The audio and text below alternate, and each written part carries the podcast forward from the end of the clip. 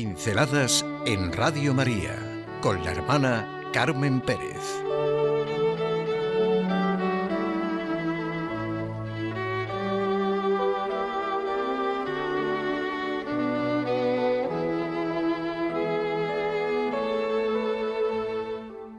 Un aristócrata intelectual creyente.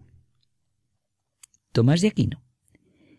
Hoy, sí, un aristócrata creyente, fraile, intelectual, teólogo, filósofo, humano, culto, humilde.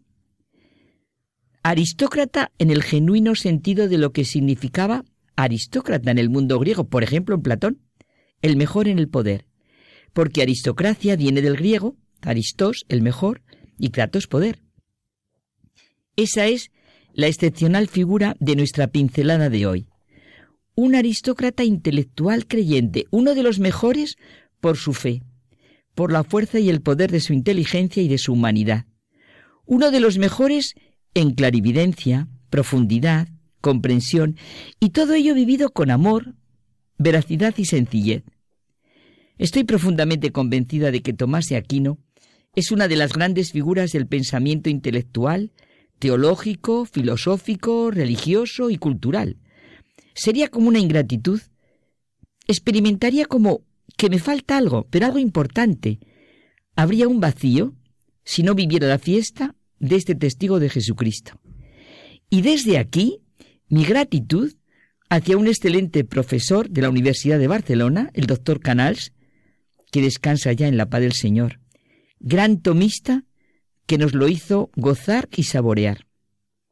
Santo Tomás ha sido y es una de las personalidades que más me ha impactado y que más bien me ha hecho en mi formación y en mi piedad, por ejemplo, concretamente en la experiencia de la fe en la Eucaristía. En Tomás de Aquino es evidente que la fe y la razón son como las dos alas del espíritu hacia la verdad. Su deseo de verdad, que pertenece a la naturaleza humana, encontró su tierra firme en la revelación cristiana. Dios ha puesto en el corazón del hombre el deseo de conocer la verdad y en definitiva de conocerle a Él, para que conociéndole y sintiéndose amado por Él pueda amarle y alcanzar la verdad sobre sí mismo. Es un buen testimonio para nuestro momento. Estamos viendo que sin la referencia a Dios al Dios personal que es la respuesta a nuestras inquietudes y preguntas, el hombre queda a merced de todo, sin puntos cardinales, sin ningún rumbo y sin sentido en su vida. Cuántas propuestas, cuántas leyes, cuántos paradigmas actuales elevan lo efímero, lo que destruye, lo que deshace al hombre al rango de valor, cuando toda verdad, incluso parcial, si es realmente verdad, debería serlo siempre y para todos. Se evita la verdad porque se teme sus exigencias. Fue Juan Pablo II quien escribió la encíclica Fe y Razón. Juan Pablo II, el pastor que comenzó su misión en la Iglesia con la conocida exclamación, No tengáis miedo a abrir de par en par las puertas a Cristo. Uno de los gritos más esperanzadores y revolucionarios del mundo contemporáneo que se debate entre la angustia y los miedos de lo que él mismo ha creado, la cultura de la muerte y la pérdida de la dignidad humana. Y fíjense qué regalo de Dios vivimos muchísimas personas en el Palacio de Congresos de Madrid, asistir a la conferencia Fe, Verdad y Cultura sobre esta encíclica y lo hacía la conferencia el cardenal Joseph Ratzinger, prefecto de la Congregación para la Doctrina de la Fe. Tomás de Aquino, Juan Pablo II y el entonces cardenal Ratzinger. Tres testigos, tres testimonios unidos en la más rica y maravillosa unidad de lo que es el ser humano. Humanidad y fe, sin ningún dualismo, sin separación y vista esta unidad, con el gozo que comporta, la revelación cristiana, la persona de Jesucristo, que es la verdadera estrella que orienta al hombre. Tomás de Aquino era presentado por dos grandes papas de la Iglesia Católica como gran testigo de unidad entre la razón y la fe, del pensamiento cristiano y modelo del modo correcto de hacer teología.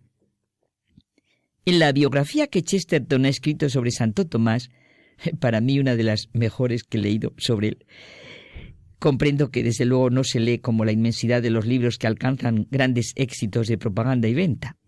Hay un capítulo que quiero citar hoy. La vida real de Santo Tomás. Un santo puede ser cualquier clase de persona, con una cualidad adicional que es a la vez única y universal. Un santo ha dejado muy atrás cualquier deseo de distinguirse. Es la única clase de persona superior que nunca ha practicado la superioridad. Teresa de Jesús diría que es andar en verdad. Y pongamos los nombres de santos que conozcamos. ¿Y quién tiene cerrada la puerta a la santidad? ¿Cómo nos quiere nuestro Padre Dios?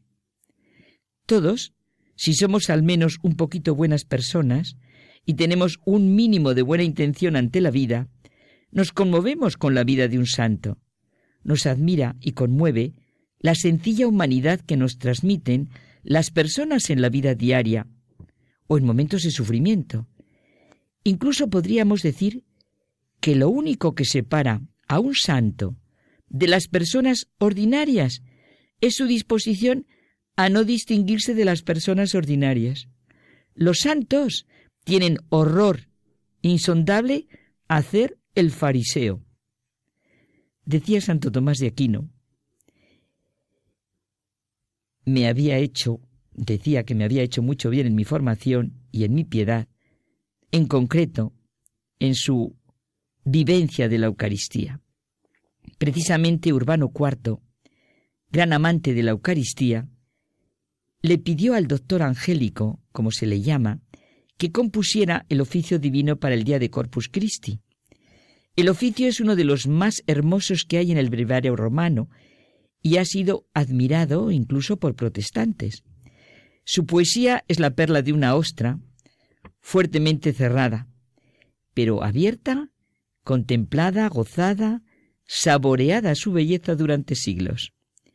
Dice Chesterton que el autor del oficio divino del día de Corpus Christi no es sólo lo que hasta los más zopencos llamarían un poeta, sino que los más exigentes llamarían un artista.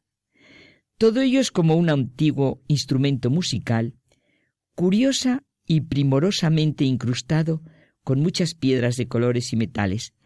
El conjunto está encordado con dos fuertes poesías en latín, Pange lingua, Canta o lengua y Adoro te devote, te adoro con fervor.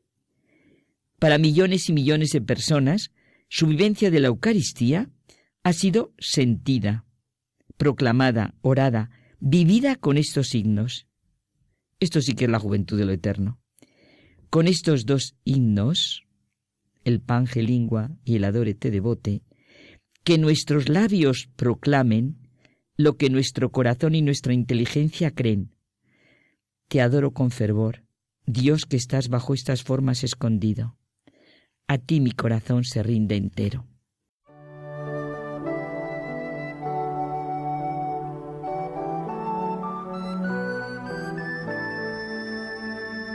Pinceladas en Radio María con la hermana Carmen Pérez.